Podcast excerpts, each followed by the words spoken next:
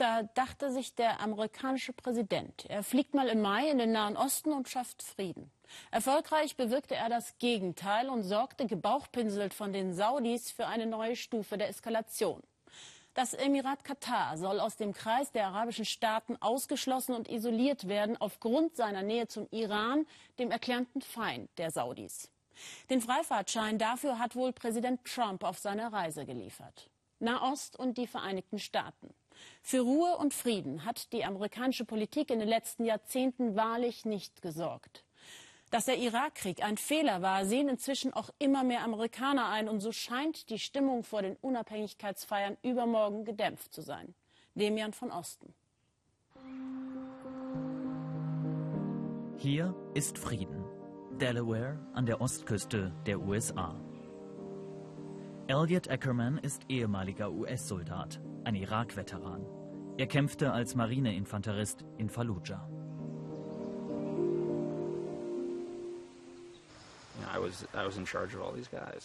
Ich war für alle diese Leute verantwortlich und ich denke, da habe ich einen guten Job gemacht. Ich bin stolz auf sie.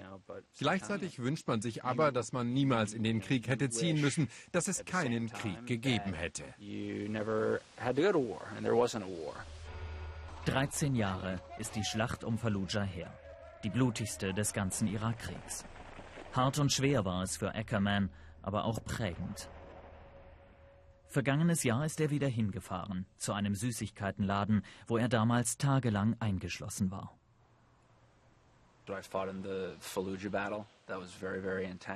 In der Schlacht um Fallujah zu kämpfen war sehr intensiv. Danach ging mein Leben aber weiter. Und dann kommst du nach Fallujah zurück, siehst all diese Orte wieder und siehst, wie wenig sie sich verändert haben im Vergleich zu dir. Darauf war ich nicht vorbereitet.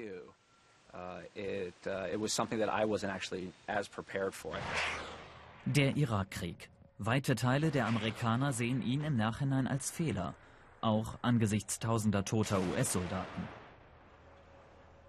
Ein Krieg bis heute prägend für die US-Außenpolitik in der arabischen Welt. Denn die Region liegt an vielen Stellen in Trümmern und die USA haben oft ihre Hände im Spiel.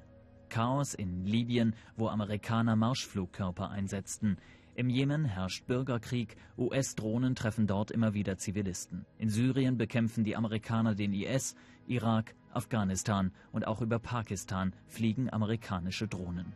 In US-Basen auf der arabischen Halbinsel stehen 40.000 Soldaten bereit. Will Donald Trump sie einsetzen? Bisher ist die Politik des US-Präsidenten dort unklar, selbst für Beobachter in Washington.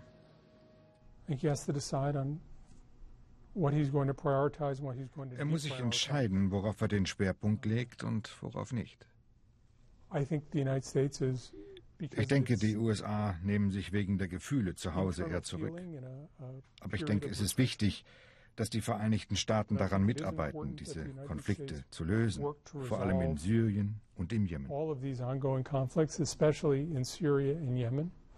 Auch hier grübelt man im US-Außenministerium. Was aus dem Gebäude nach draußen dringt, erinnert mehr an eine Behörde, die abgewickelt wird. Posten bleiben unbesetzt, Meetings finden nicht statt. Rex Tillerson, der Außenminister, steht sowohl mit seinen Mitarbeitern als auch mit dem Präsidenten selbst im Konflikt. Trumps Auftritte in der Region stiften zum Teil Verwirrung. Im Mai gefällt er sich in der Rolle des hofierten Staatsgasts in Saudi-Arabien. Doch sein Besuch bleibt nicht ohne Folgen. Saudi-Arabien setzt kurz danach Nachbar Katar massiv unter Druck. Seine Strategie ist genau das nicht zu tun, was Obama getan hat. Er will deshalb die Beziehungen zu befreundeten Staaten im Nahen Osten verbessern.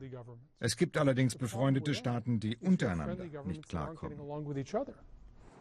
Befreundete Staaten, die sich auch in Washington Gehör verschaffen wollen. Carrie Levine ist US-Journalistin, beobachtet die Lobbyarbeit ausländischer Staaten. Sie erzählt, dass allein Saudi-Arabien in einem halben Jahr über 6 Millionen Dollar an Lobbyfirmen in der amerikanischen Hauptstadt gezahlt hat. Saudi-Arabien ist einer der aktivsten Staaten aus dem Nahen Osten. Seit der Wahl haben sie mindestens ein halbes Dutzend neuer Verträge unterschrieben.